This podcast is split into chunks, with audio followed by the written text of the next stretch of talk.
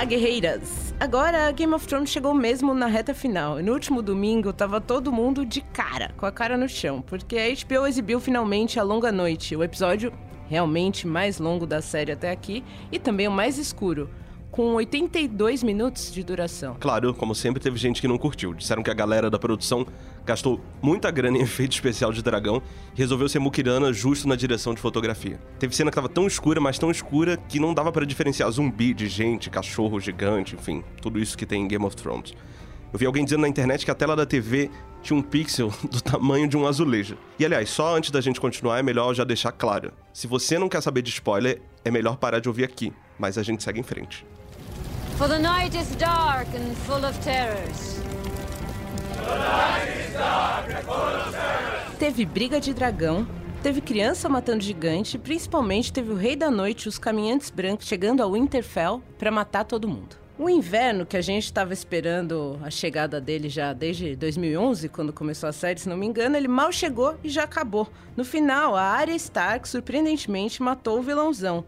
É, foi realmente muito inesperado. Mas só faltou ela dizer assim para ele: Me deixa de fora desse seu mau sentimento. Você é uma pessoa horrível. Uma mistura do mal com atraso e pitadas de psicopatia. Gente viu o episódio de domingo e o Twitter tava em fúria, eu fiquei pensando, mas e quem não gosta de Game of Thrones? Imagina se pra nós que gostamos de Game of Thrones é terrível todo esse achaque online, né? Imagina uma pessoa que não gosta. Como é que seria isso, não é, Maurício? Não, e por isso a nossa ideia foi trazer para cá alguém que não gosta nada desse negócio de zumbi, dragão, irmão com irmã, Stark contra Targaryen, essa, essa coisa toda e trazer também alguém que ama muito o programa para tentar convencer essa pessoa a mudar de ideia. O candidato que se sentir ofendido ou caluniado pode pedir para exercer o direito de resposta. A gente quer unir o Brasil, acabar com a polarização, enfim, vamos. A gente vai resolver um problema nacional hoje aqui.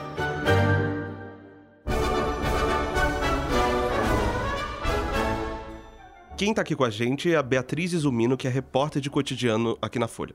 Ela sabe tudo de televisão, mas é uma das poucas pessoas que preferia passar um inverno inteiro fora da muralha com zumbis a ter que assistir um único episódio de Game of Thrones. A Bia não é qualquer pessoa, ela é viciada em série, maratonista, faz tudo para vocês terem ideia antes da gente começar o podcast, ela estava mostrando um aplicativo que ela tem em que ela organiza tudo que assiste para não se perder. E aí, Bia, tudo bem? Bem-vinda. Olá, tudo bom, gente? Para tentar convencer a Bia, a gente vai falar com o Reinaldo José Lopes, que é um grande fã da série, além de um nerd convicto. Ele é especialista em literatura fantástica, tradutor de Tolkien e autor do livro Mitologia Nórdica: Origens Perdidas de Game of Thrones, O Senhor dos Anéis e outros universos fantásticos. Fala, Reinaldo, tudo bom? Tudo bem? Ellen, Ellen Sila Lumenomentielo, pessoal, só para provar que eu sou aquele nerd assim praticamente patológico. Tudo bem com vocês? e o que isso quer dizer mesmo? Isso é élfico, né? É, élfico, é Quenya, ou alto élfico, é o latim dos elfos do Senhor dos Anéis, quer dizer uma estrela brilha sobre a do nosso é, soou assim para mim, eu fiquei em dúvida, mas. é... Você, viu, você viu aquele céu estrelado, a hora que eu falei, você ouviu aquele céu estrelado acima de você, né? Foi isso, eu já, já, já senti. Exatamente. Eu queria saber de você, Reinaldo, assim, essas línguas de Game of Thrones, você fala algumas de... alguma delas? Alto Valeriano, Dothraki? Então, não, eu, eu, eu não as estudei porque foi, elas foram feitas depois, só pra série, por um um linguista que foi contratado, né? Foi meio frila essas línguas, assim. Não é uma coisa do autor, né? Do George Martin, do autor dos livros e tal. Já as do Tolkien são feitas pelo próprio Tolkien, que era linguista, era filólogo, né? Então, eu, eu, tenho uma atração maior por elas. Acho mais, acho mais bonitas também, esteticamente. Zadrizes busdaris gosdaor. Traji valere. Nigei daineres gel masmo entar gerio lentrot. En Valeria. Valeria munioengos nuhis e esse aqui, não custa lembrar, é o segundo Expresso Ilustrada, que é o podcast de cultura da Folha. Só lembrando que a gente está disponível em todas as plataformas. Assina a gente aí para não perder nenhum episódio. Eu sou o Maurício Meirelles. E eu sou a Lívia Sampaio, e a edição do podcast é do Renan Suquevicius. É, Bia e Reinaldo estão prontos? A gente pode continuar? Vamos lá. Vamos lá. Pode começar a batalha.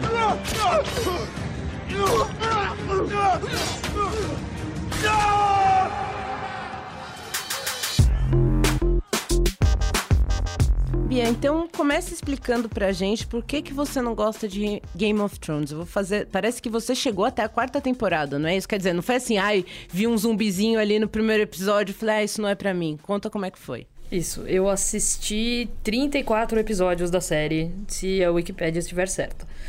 É, eu assisti a primeira temporada, maratonei ela e aí comecei a acompanhar a partir da segunda. E lá pro quarto episódio da quarta temporada eu perdi a paciência e parei. Teve um, um motivo que me fez parar, que a gente pode discutir daqui a pouco, que é um, um dos meus argumentos aqui. Mas eu acho que quando eu parei, a questão é que eu não senti falta de ninguém, assim. Não tinha nenhum personagem para quem eu queria muito torcer, que eu queria muito saber o que, que ia acontecer com a pessoa. E também não tinha nenhum personagem que eu particularmente odiasse mais do que os outros. Enfim, é, era muita gente e pouco, pouco interesse ali. Então o seu argumento é que não tem nenhum personagem interessante o suficiente para continuar. O que, que você acha disso, Reinaldo? É, eu, acho, eu acho um pouco estranho, assim, aliás, bem estranho, porque uma das coisas que as pessoas mais falam, é, em especial nos livros, mas acho que a gente vê isso no, na série também, é justamente como a habilidade de, de pular de um personagem para outro do ponto de vista de um personagem para outro para contar a história sobre múltiplos ângulos, né? Essa coisa de, de realmente jogar totalmente por terra o maniqueísmo, que às vezes é comum na fantasia. tanto os livros quanto a série fazem, fazem muito bem. Eu acho meio estranho. Mas eu, eu usaria até um outro argumento para essa, essa coisa que a Bia disse, que é o seguinte: eu acho que é um pouco a, a estrutura mental errada para você, você, abordar a série, porque o, o que manda é, na fantasia, e em especial numa tão bem construída quanto essa, é o, o grande personagem é o mundo, é o universo, é, é, é, o mundo que foi criado como mundo ficcional e a lógica interna que o mundo ficcional tem. Não tanto os personagens individuais, assim. Tem personagens individuais de, de Game of Thrones que me fazem não querer assistir o, a série, de repente. Tem uns caras que, ali que é, que é complicado. Eu sou meio bonzinho demais para engolir os caras. Mas o grande personagem é o universo, é o mundo, não é tanto uh, os indivíduos ali eu acho, do meu ponto de vista, pelo menos. Para quais personagens você torce o nariz aí, Reinaldo, que você tá citando, por ser um cara bonzinho demais? Ah, é, é difícil, é difícil engolir a Cersei. Embora, embora tenha uma série de motivos pelos quais é, a gente sabe por que, que ela ficou daquele jeito horroroso, mas é difícil engolir a, a, a Cersei, assim. Mesmo, mesmo o próprio, o próprio Tyrion tem uma relação de amor e ódio com ele, mas a capacidade ali de, de fazer. Eu posso, posso falar palavrão no podcast ou melhor não, gente? Eu acho que sim, estamos falando de Game of Thrones, afinal de contas, né? Cometer deslizes. mas sei lá, uma coisa que me incomoda, além dos personagens individuais, também, por outro lado, é, é um pouco da, da filosofia. Filosofia, se você para chamar assim, mas maquiavélica da, da série, né? Essa visão de que, ah, realpolitik é isso, é, é sangue, e, e, esperma e fezes, e se você quer ganhar o poder, você tem que chutar o balde, como o tio, tio Maquiavel ensinou. É, isso aí me, me, me, vira um pouco o estômago às vezes também. A Cersei é pior que a Odette Reutemann, né? Eu acho que ela superou. Mas, Bia, o que, que você acha? Você, você acha que isso te convence? Que o mundo é um personagem como a Terra-média em Tolkien ou outras coisas assim? Ah, e Nova York era uma personagem em Sex and the City, né, gente? Era o quinto personagem. é, eu não, eu não assistia Sex and the City, então não sei se eu consigo opinar nesse caso. Ah, o mundo é grande demais, um pouco, assim. Tem muitos lugares, eu não sei o nome de nenhum deles, mas era muita gente e não era. É isso, não era particularmente interessante essa meio falsa idade média que ele, que ele cria ali. Idade média do B. Você nunca gostou de mitologia, Bia? Nunca foi uma coisa assim, de mitologia grega, esse tipo de coisa nunca te Gostava. Eu, eu sou formada em história e eu costumo dizer que historiadores vão é parar. Mesmo? É vão parar lá porque ou eles gostavam de Grécia ou eles gostavam de Revolução Francesa. é como a gente vai parar lá. É, eu era mais da turma da Revolução Francesa. Mas Idade Média tinha todos os seus interesses lá, mas vamos todos concordar que devia ser um tempo muito fedido. E eu não gostaria de estar lá. Então, Game of Thrones é meio tipo um lugar que deve, devia ser, deve ser muito fedido. Mas, mas que, que, o que é uma caatinga em, quando você tem dragões e mortos? Isso aí. Caatinga de dragão, velho. Imagina. dragão é tipo cavalo, assim, tipo pomba. Tipo leão, na verdade, só que 50 vezes maior que o leão, né? Eles problematizam essa questão na série, inclusive, né? O que os dragões comem. Tem um dia que ele come mal, eu falei, hoje ele só comeu oito ovelhas. É. Tá fazendo jejum, coitado. É. Tá, tá, low carb hoje. Né? E Bia, você não gosta dos personagens principais, tipo Jon Snow, Daenerys, o que, que você acha deles? Ai, haja paciência pro Jon Snow, hein? Até onde eu assisti, ele não tinha feito muita coisa esperta. É, pelo que eu entendo, ele continua não tendo feito nada muito esperto. Eu gostava da Arya, mas na mesma época em que eu tava assistindo Game of Thrones também tinha Mad Men. E aí, pra que, que eu vou assistir a Arya se eu tenho a Peggy Olson? Elas são a mesma coisa. a Arya é a Peggy Olson do Game of Thrones. E Reinaldo, no final, agora o Jon Snow apareceu como o herói que, não, que a série não sinalizava no começo. Quem que seria o herói dessa série? Você não podia se apegar a ninguém. Você gosta desse personagem? O que, que você, você diria sobre isso? Eu, go eu gosto bastante, mas, mas de fato ele é, ele é a figura do herói cavaleiresco, cavaleiresco quase clássico. A diferença do Jon Snow para um, um, herói, um herói medieval clássico é que nas, na literatura antiga raramente botavam um cara com dilemas morais tão severos quanto quanto quanto John, né? Tipo, nunca Lancelot nunca precisou mandar enforcar um monte de cavaleiros rebeldes do, do, do, do Rei Arthur. No máximo lutava com os caras em campo de batalha, tal, né? Então, sei lá, pro, pro, pro padrão é, que, a, que, a, que a série impõe, que os livros impõem, é, eu acho que, que, que, é difícil um cara um cara que, que, que, me atrairia tanto quanto, quanto ele. Eu, eu, gosto bastante dele, assim. Agora, de fato, essas últimas temporadas que são meio fanfic, né? Viraram fanfic, porque você não tinha mais os livros como material base, talvez ele tenha sido empurrado para uma, uma figura heróica e, e, e, e, digamos, pouco egoísta, lá, altruísta demais em relação ao, ao, que deveria, deveria ser, entre aspas, a, a, linha real do personagem. Então, eu acho que gente, a gente só vai saber quão boa essa história é, no fundo, quando e se o nosso amigo Martin conseguir terminar os livros. Essa é a minha grande esperança. Mas ele vai terminar esses livros? Tem quantos anos ele está escrevendo? Há 10? Mais, né? Faria 10 em 2021, que saiu o último livro, né? Que é o, Ventos do Inverno. Ele, ele, já fez muita coisa, acho que tem, tem várias centenas de páginas prontas, pelo menos do, do sexto volume. A questão também é foco, né? O, o velhinho também parece que foco não é muito forte dele, porque ele aí faz coletânea de conto, aí ele já tá ajudando a, pro, a produzir a série spin-off dessa na, na HBO, então Vamos lá, George, vamos ter foco, velho, termina esse negócio. Ele é um procrastinador, o George, tadinho. ele, ele é, mas o Tolkien também era, né? Parece que isso é mal da raça, né, gente? É mal da raça escritor de fantasia, assim. Tá vendo? Nem ele consegue lidar com o tamanho do mundo que ele criou. Pois é, mas, mas é que tá, isso, isso é sinal de fracasso ou é sinal de sucesso? Pra mim tá mais pra ser sinal de sucesso de, de, de essa ambição de fazer uma coisa tão abrangente, que tenha tanto essa coisa da consistência da, da, da, complexidade, da bagunça da realidade. Para mim, isso é mais sinal de sucesso do que de fracasso, né? E, Reinaldo, a gente está fazendo agora a Bia apresentar os argumentos porque ela não gosta. Você quer tentar dizer para ela qual que é o principal argumento que você acha que é, Game of Thrones merece ser assistido pelo, por quem tá ouvindo a gente e pela Bia, quem sabe ela muda de ideia. Ai, nossa, é, é que tá, é, é, o conjunto da obra, né? É duro, é duro apontar uma, uma, uma, coisa só. Mas, mas é, é um argumento muito pessoal, que é muita coisa minha, muito da, da, da minha nerdice, assim.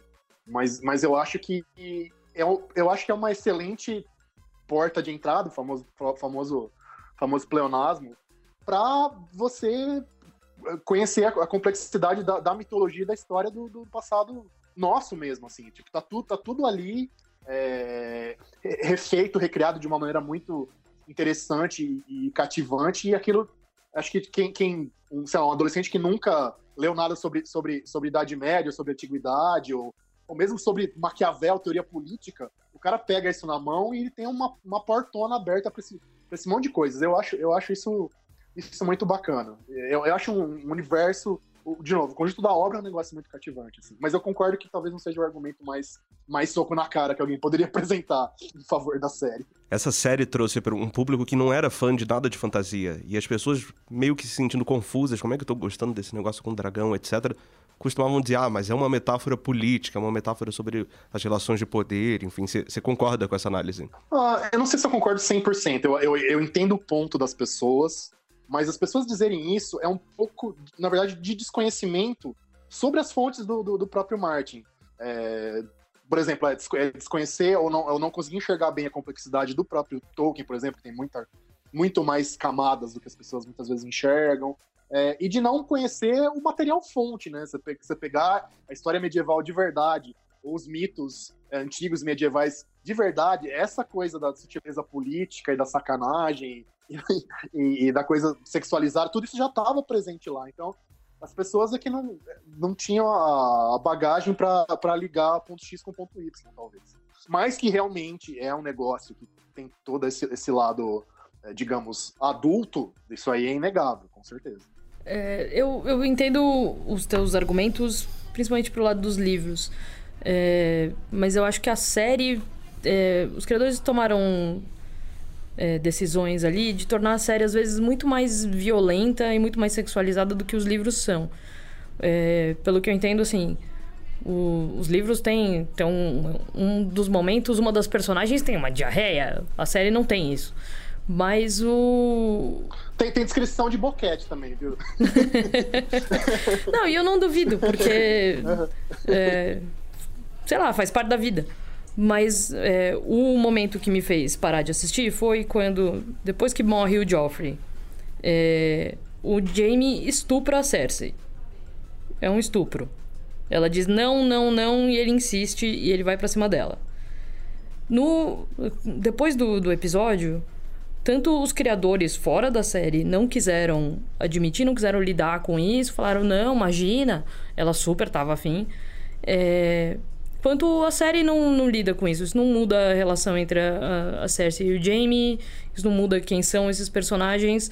O Jaime naquele momento estava se transformando é, em algo mais heróico, porque é, era depois que ele tinha perdido a mão, então ele é, ele estava em transformação.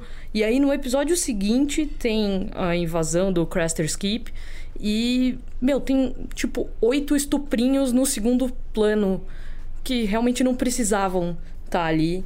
E aí eu pensei, ah, eu realmente não preciso estar tá passando por isso. Eu, ninguém precisava estar passando por isso, mas eu particularmente não preciso assistir. É, Você acha que a série faz uma pornografia da violência? Seria uma violência meio banalizada também? Sim, Sim. também. Como você vê isso, Reinaldo, esse negócio da violência? É, é difícil, ainda mais eu na minha posição de pessoa que tem cromossomo Y aqui, né, é, tentar falar isso pra uma mulher. Eu, eu, eu, eu acho que eu entendo, né, não consigo entender 100%, mas eu acho que eu entendo bastante o que, que significa isso. É, é lógico que é, que é um negócio terrível, horroroso, tá? mas eu acho que, eu não sei, eu acho que, de fato, talvez na, na série eles tenham avançado por ser um meio visual também que, que a coisa pega, né? Você mostrar visualmente as coisas acontecendo, a, a chance de, de, de, ser pornografizada, a coisa, é, ela existe. É, mas eu não sei, pra lógica narrativa do próprio Jamie, que aliás hoje, se eu próprio pensar, é meu personagem favorito, na verdade. Apesar daquela cena horrorosa. Eu acho que ela fazia sentido narrativamente para ele e, e, toda. O fato de estar tá tudo tão errado naquela relação dele com, com a Cersei e, e, e como aquilo era, era patológico mesmo, é, é, meio que um, é meio que um. Tudo bem que sendo incesto já é patológico, né, pelo amor de Deus. Mas, mas, mas sei lá, é, justamente por, por ser o ponto de virada do personagem, é, para mim aquilo, aquilo fazia sentido. Mas, mas eu concordo que, que a série transforma a violência em algo pornográfico, muitas vezes. Agora, sei lá, eu sinto que isso diminuiu um pouco nesse, nesses nesse clímax, nesse clímax agora. Mas um, um fato também é, é o seguinte: na, na, no passado da humanidade, o que mais teve era isso, né, cara? É, mas não tinha dragão, entendeu? Então nada nesse mundo precisava ser do jeito que é, porque é um mundo ficcional. Então ele podia ter criado um mundo em que a Cersei é uma personagem forte, ela manda, ela é fodona, ela é isso, ela é aquilo, e ela não é estuprada. E ela não precisa ser estuprada, assim como a Sansa depois é estuprada também. E isso se torna um ponto de, de virada também, sei lá, pro personagem dela, para ela se tornar mais importante. Por que, que não pode acontecer uma coisa boa e aí ela vira uma, uma pessoa mais, né, com mais agência? É isso que me, me dava um pouco de preguiça ali de lidar. Não, o duro é as mulheres serem sempre o alvo. Isso, isso, aí, é, isso aí é um negócio horroroso. Agora, é, mas a questão, a questão histórica de fundo, tudo bem, não é, é outra sociedade, outro mundo. Mas, mas a questão é, se a gente olhar para o nosso mundo, esse experimento, entre aspas, se repete várias vezes. Quando sociedades são organizadas daquele jeito, daquele formato, em geral, o que, o que infelizmente acaba acontecendo com mulheres é, é, aquilo. Isso pode ser na Europa medieval, pode ser na China imperial, pode ser. Pode ser pode, poderia ser entre indígenas aqui pré-colombianos. É, é, é, é meio que o modelo de sociedade acaba levando acaba levando estruturalmente, é meio como o machismo estrutural de hoje. Você tem o machismo estrutural, você tem esse tipo de coisa. Obviamente, você teria que ter uma sociedade de outro modelo na série para que isso não acontecesse no, no, fundo. Sei lá, sei lá. Mas, mas eu sei que, eu sei que, é, que, é, que, é, que, é, é horroroso. É difícil estar do outro lado aí. Posso imaginar. Outro ponto que eu queria conversar com vocês dois da série, que é algo que muitas pessoas têm como um trunfo de Game of Thrones, que é isso de, de exterminar personagens muito queridos, inclusive protagonistas, né? Que é algo que vem ocorrendo desde o início e que agora a gente está percebendo um certo freio nessas mortes de, de personagens importantes. Isso foi uma coisa que te incomodou também na série, Bia? Primeiro, depois eu quero ouvir o, o, Reinaldo. É, não ajudou porque aí realmente né, essa coisa de você querer torcer para um personagem, é, se engajar com a história dele, sabendo que se der vontade ele pode morrer, é, não, não me ajuda a investir nessa, nessas histórias. Então acho que sim, foi um. Pode, pode ser um fator. Você gosta, Reinaldo? Então, eu demorei para acostumar. Por outro lado, o livro do, do, Tolkien que eu mais gosto, é o, que inclusive eu traduzi recentemente, saiu recentemente, é o Silmarillion, que é o livro que termina assim, e no final morreram quase todos, morreram 99% das pessoas, enfim. Então, por esse lado, só que ele não tem o desenvolvimento detalhado de perspectiva do personagem que, que Game of Thrones tem, assim. Então, foi, foi sofrido. Por outro lado, também é, é, é uma coisa quase mecanística, né? Mecânica newtoniana. É, é tipo, é, a, a, lógica narrativa é essa. Se o personagem é, sair da e do, e do mundo, da maneira como ele funciona, da sociedade e tudo mais, se o cara der essa derrapada, vai ter o problema e ele vai morrer e a gente vai seguir essa lógica até, até as últimas consequências. Desse ponto de vista, é, é legal. É legal porque é o cara jogando pelas regras que ele mesmo estabelece. Gente, eu acho que a gente conversou bastante sobre Game of Thrones. Eu acho que ninguém convenceu ninguém. Talvez a gente tenha fracassado, mas. Não atingimos a paz. Como se diz fracasso em élfico, Reinaldo, você sabe? Ah, putz, agora, agora não lembro. Mas eu sei como é que se diz adeus. Namarie. Tchau, gente. Obrigado. E, e pra Bia, Hantale. Obrigado. Que, apesar de tudo, continuo, continuo gostando muito e respeitando muito a Bia. Tá é ótimo. Aí, Super obrigado, Reinaldo. Obrigado a você. Obrigado, Valeu. Bia. Obrigada, Valeu. gente. Antes de a gente ir embora, as dicas da semana. Tenho medo de ainda gostar de você. A primeira é Atrás Barra Além, o novo disco da banda Uterna. Como disse o Tim Bernardes, que é o líder do grupo, é um disco com temas mais dos millennials, tipo solidão, burnout e por aí vai. Prefiro pensar que tudo bem. Dou muita volta e volta e meia ainda volto pra você. O Tim, que já é um dos músicos mais respeitados da nova geração, mostra um amadurecimento tanto como produtor quanto como compositor. E ele assina todos os arranjos do álbum. E para quem estiver em São Paulo nessa sexta-feira, 3 de maio, tem show da Lauren Hill.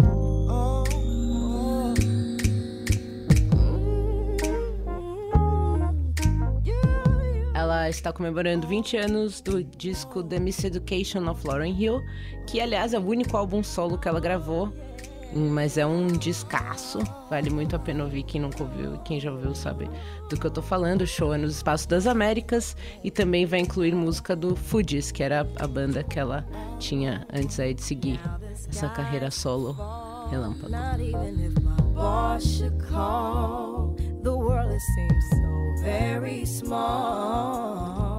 E a gente fica por aqui. Esse foi o Expresso Ilustrada, o podcast de cultura da Folha. Eu vou lembrar mais uma vez que a gente está disponível em todas as plataformas. Assina aí para não perder nada. Até semana que vem. Até mais. Nothing even matters. Nothing even matters at all.